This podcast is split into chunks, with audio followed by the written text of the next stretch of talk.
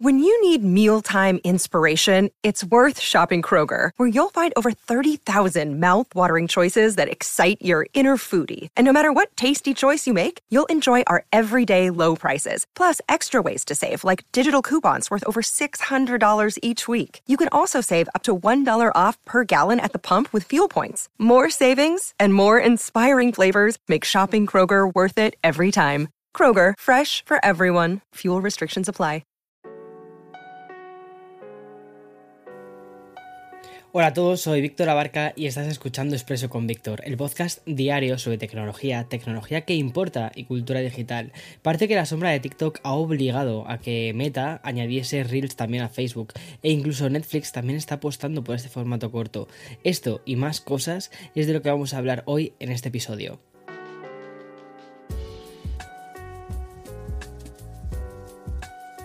No me digas que no me ha quedado el timing como muy de locutor de radio, como todo perfecto en esa especie de entradilla. en fin. Bueno, seguro que hay una cosa que te has dado cuenta y es que este este, este, mes de febrero del 2022 parece como si se hubiese tomado una especie de respiro. Y es que lo que sucedió en enero fue una cosa completamente de locos, fue algo casi histórico e histérico al mismo tiempo, porque pasaron tantísimas cosas que tuvimos que extendernos en algunas de ellas incluso más días invadiendo la información de febrero.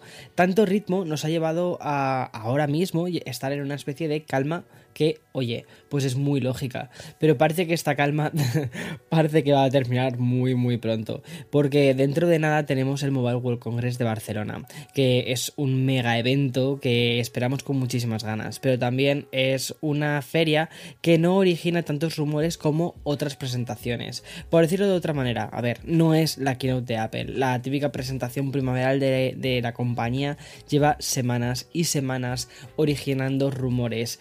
Eh, adelantos, mm, posibles lanzamientos y está siendo un sin parar. La cita se espera que sea el próximo 8 de marzo y que nos va a traer casi con total seguridad un nuevo iPhone SE. Veamos a ver en qué termina todo esto, eh, de todos modos. Sin embargo, estos rumores ya hablan de lo siguiente.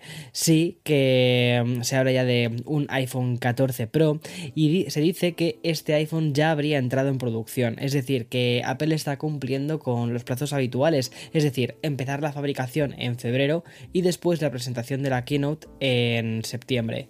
Bueno, ¿y qué cosas parece que se están rumoreando de este nuevo iPhone? A ver, tú ya sabes que a mí no me gusta demasiado hablar de rumores, lo que pasa que estos últimos días hay ciertos rumores que están cogiendo bastante fuerza y por eso me apetecía contártelo. Vale, parece ser que va a haber un rediseño bastante importante en cuanto al grosor. De nuevo, volvemos a aumentar un poquito de grosor. Esto es algo que me parece muy curioso porque empezamos a verlo a partir del iPhone 12. El iPhone 12 era un poquitín más grueso que el iPhone 11, el 13 ha sido un más grueso, muy poquito, que el iPhone 12, eh, que su predecesor, y parece ser que este nuevo iPhone 14 también lo va a ser respecto al 13. No sé, me parece curioso porque a ver, es como que intentan meter cada vez más batería, más cosas, y es lógico que vayan pues aumentando un poquito el grosor. Además que luego le ponemos fundas que engordan, quieras o no, el, producto final. Y yo creo que todos valoramos al final tener mejor batería a pesar de que el teléfono sea un poquito más grueso. No pasa nada. Bien, y hay más cosas que se rumorean aparte de esto. También se dice que vamos a tener unas líneas más parecidas del iPhone al 4 y al iPhone 5 y por lo tanto también tendría un mayor hueco de la batería. Y sobre todo ya la eliminación para siempre de este comentado notch. A ver, yo aquí tengo como mis eh, mi especie de duda. a ver, es verdad que Apple lleva simplificando el notch desde el iPhone 13. Lo, o sea, su objetivo tiene pinta de que es su completa eliminación y podría parecer que la siguiente gama eliminaría el notch, pero habría algo que lo sustituiría, que sería una especie de doble agujero para la cámara circular y el resto de los diferentes sensores. De hecho, parece que sería como un agujero, ¿vale? Y luego como si fuesen dos, dos agujeritos pero unidos, como un punto y una línea, ¿sabes? Más o menos. Eso tendría más, eso también, también tendría sentido porque lo diferenciaría de una frontal de un teléfono que no fuese de Apple y mm, le daría un toque muy característico también una cosa que quiere Apple es que, sus productos se diferencien nada más verlos, que los veas desde fuera y digas, vale, eso es un iPhone. Actualmente un punto de diferenciación bastante grande es el notch. Y luego detrás del notch se esconden una barbaridad de sensores para que toda esta tecnología de reconocimiento facial hipersegura termine funcionando bien. Bueno, parece ser que mm, el departamento de rumores de Expreso con Víctor también se ha hecho eco de otro titular publicado por Mac Rumors. Y es que Apple no tiene prisa con el lanzamiento de un iPhone plegable, porque al parecer prefieren que mm, esta corriente de plegables se termine asentando en el mercado. Y también se espera, al menos desde Cupertino, que se hagan más populares y que se hagan más económicos, que las piezas, el acceso a estas piezas sea más económico. A ver, eso tiene sentido porque actualmente si pensamos en los plegables, los plegables son los nuevos teléfonos de gama super alta. Eh, Samsung con su Fold, eh, Huawei también tiene ya algún plegable, es decir, y se lanzan siempre como en la mega eh, gama ultra cara, ¿no? La gama más premium. Entonces, yo también me imagino que lo que va a hacer es eso, es esperar, ver a ver qué sucede, ir viendo, ir vigilando y luego más adelante lo terminarán integrando. Yo creo que sí, creo que el futuro va por ahí, pero creo que ahora mismo estamos en un momento de experimentación muy grande y que eh, Android, eh, los, el resto de fabricantes de Android son muy buenos creando diferentes sistemas y experimentando de formas diferentes. Dejando los rumores a un lado, ¿vale? Y hablando ya de realidades, si bajamos al pasado reciente encontramos a Spotify lanzando su primer dispositivo. Se llama CarThing y era el primer hardware que lanzaba la compañía sueca.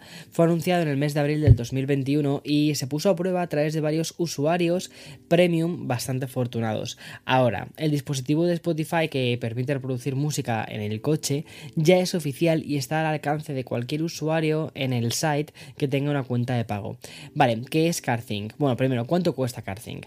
CarThing cuesta 89,99 dólares. Es un precio único porque además obtendremos este dispositivo con una pantalla táctil de 4 pulgadas y tiene como una especie de rudecita de dial táctil que permite navegar entre las playlists, discos, artistas y canciones. Y por supuesto, el asistente de voz que le puedes decir, hey Spotify, pon esta canción y eh, elige la canción, ¿no? Es una herramienta que es totalmente necesaria si tienes un coche más antiguo y quieres que tenga funciones, tenga una pantallita de coche más moderno y, no quieres despegar las manos del volante. Es una especie de tablet portátil musical y requiere, eso sí, de un smartphone que tenga conexión de datos. Así que eh, es como hace un poco mirror, ¿no? Para que te hagas una idea. Pero no tira el 100% de tu teléfono, de lo que tiras de los datos de tu teléfono. Así es la manera de CarPlay poder reproducir la música desde el por cierto, de momento solo está a la venta en Estados Unidos, pero se espera que muy pronto llegue al resto de regiones. Y ahora voy a hacer una pequeña pausa para el sponsor y después continuamos con más.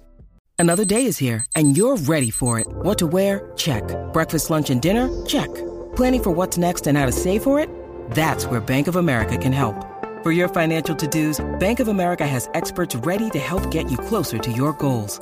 Get started at one of our local financial centers or 24-7 in our mobile banking app. Find a location near you at bankofamerica.com slash talk to us. What would you like the power to do? Mobile banking requires downloading the app and is only available for select devices. Message and data rates may apply. Bank of America and a member FDIC. Bueno, lo que nos queda de episodio básicamente tiene la, casi la misma lectura y una conclusión muy común con la que cerraré al final expreso, pero vamos a ir por partes. Primero quiero hablarte de, Facebook. Y es que aunque Meta tiene la mirada fijada en este mencionado metaverso, aún no puede dejar caer su principal red, social. Y menos después de... Eh, ¿Te acuerdas del informe que presentaron hace un tiempo que decían que estaban perdiendo usuarios? Por primera vez, de hecho, por primera vez en su historia. Pues bien, eso es una cosa que obviamente han tenido en cuenta. Y Meta lo que ha hecho ha sido anunciar la llegada de Facebook Reels. Sí, eh, lo que te estás imaginando. O sea, son vídeos cortos que están en formato vertical. Igual que sucede en Instagram y otras redes mucho más orientadas al contenido audiovisual. Es posible que ahora mismo estés dudando de si Facebook tenía o no tenía esto de los Reels. Es normal, ¿vale? Porque seguramente lleves mucho tiempo sin entrar en la cuenta. Pero la primera red social de Zuckerberg nunca tuvo estos Reels. Aunque lo que sí que tenían eran stories. Facebook Reels llega hoy a más de 150 países y es un lanzamiento global que va a abarcar tanto a usuarios de Android como de iOS al mismo tiempo. Esta apuesta de meta es total y Reels además abarcará otras herramientas de Facebook como los propios Stories, Facebook Watch y Facebook Groups. Es decir, las publicaciones de estos sites se podrán convertir también en Reels. Entre las novedades que trae esta variante de estos vídeos cortos y verticales encontramos una cosa que ya tenemos en TikTok que se llaman remix. Vamos, son como, como los dúos de TikTok con otros reels que, que ya existen dentro de esta plataforma. Y más adelante lo que hará Meta será ampliar formas de cómo monetizamos estas publicaciones. Esto mucho más orientado a creadores de contenido que buscan eso, buscan crear una plataforma rentable dentro de esta red. Y el último lanzamiento de que te quería hablar nos viene directamente desde Netflix y se trata de Fast Lads, eh, como risas rápidas, que es como una especie de sección que incluye clips de comedia, básicamente.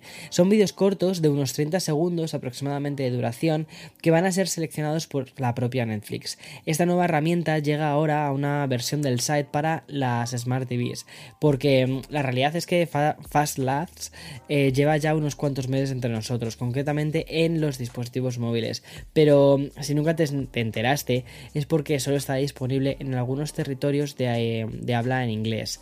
A diferencia de Fast para móviles, el de televisión, ¿vale? El de, el de eh, Smart TVs, no va a incluir el rollo social de compartir clips hacer clic en el botón LOL, L-O-L. Me hace mucha de todo esto. Bien, pero lo que sí que va a permitir es agregar a listas a estos vídeos sacados de películas y series de comedia. O sea, lo que van a hacer va a ser como extraer contenido de todas estas series que ellos ya producen, darle una segunda vida a ese contenido. Por cierto, esta selección de clips de Fast Lads no estará determinada por ningún algoritmo y se, trata de contenido elegido por el correspondiente división de comedia de Netflix. Es decir, van a ser humanos los que digan, ponemos esto o ponemos lo otro. A ver cómo funciona todo esto. Me parece, me parece un experimento bastante curioso. Ahora sí, ya llega la conclusión de estos lanzamientos de, Facebook y de Netflix, porque como habrás podido comprobar, ambas tienen en común algo en su propia esencia, y es que son vídeos cortos y verticales. En el caso de Netflix, llevándolos ya a un territorio tan diferente como la experiencia casera de lo que es la televisión, pero que TikTok ha llegado muy fuerte. Este formato de vídeo corto ha llegado muy fuerte. Y es que lo está cambiando todo. Como ya te comenté además hace unos días en, en Expreso, hasta Snapchat ha tenido que virar su apuesta hacia la reproducción aleatoria. Lo de deslizarse verticalmente y consumir los vídeos que el algoritmo te va echando. El formato corto está en su plena adolescencia, está funcionando muy bien. Y creo que ahora mismo va a haber una carrera por ver quién domina este formato corto. Sé, me parece muy curioso. Mira, eh, ya a nivel particular, llevo desde hace un tiempo subiendo reels a Instagram de forma más intensa y mm, también a TikTok. Bueno, yo no tenía, no tenía TikTok, ¿vale? Tenía TikTok, pero que había subido un vídeo en San Diego cuando vivía en San Diego, que por cierto ese vídeo de San Diego me gustó mucho, me quedó muy bonito. y luego había abandonado básicamente TikTok, que era como, va, paso de la plataforma, paso de todo y ya está. Pero empecé a subir los reels de Instagram, también los empecé a subir a TikTok hace un tiempo. Y nada, he pasado de básicamente no tener nada de audiencia a, oye, tener un poquito de audiencia. Y no lo había nunca comunicado a través de, Instagram ni de otras redes, no había hecho esa especie de, cross channel. O sea, había sido 100% orgánico. Y creo que ahora mismo son 15.000 eh, seguidores en una semana lo cual es como mm, una semana y media, más o menos, porque ya pierdo un poco la noción del tiempo, pero vamos, nada de tiempo, súper, súper poco tiempo. Y en Instagram llevaba mucho tiempo que me estaba costando crecer en Insta, sobre todo que la gente viese el perfil, o sea, darme a conocer a nuevos perfiles a través de Instagram sin tener que utilizar el cross channel de YouTube. Y, mm, o sea, como te decía, llevaba tiempo. Y desde que he empezado a hacer una estrategia en Insta mucho más enfocada a Reels, he empezado a crecer muchísimo. Es una cosa que me ha llamado la atención. Es decir, que sí que hay, sí que hay audiencia en esto de los, de los vídeos cortos. Y luego también tengo que decirte una cosa, y es que me lo estoy pasando muy bien haciendo vídeos cortos. Porque también es una forma de probar contenido, de probar, decir, ay, mira, voy a hacer esta idea, a ver qué tal funciona. Y si funciona, lo convierto en vídeo largo, ¿no? Y eso es, eso es muy divertido, eso es muy experimental también.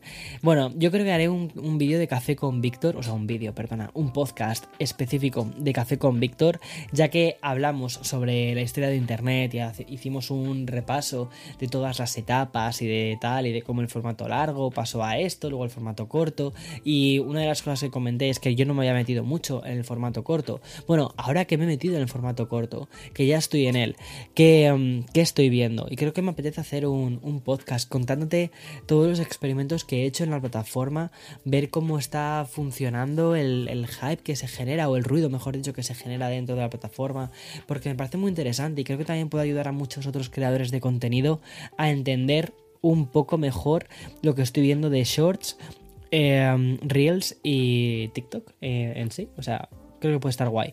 En fin, como te decía, como te digo siempre, mañana más y mejor. Chao, chao, chao. Disfruta del día, chao.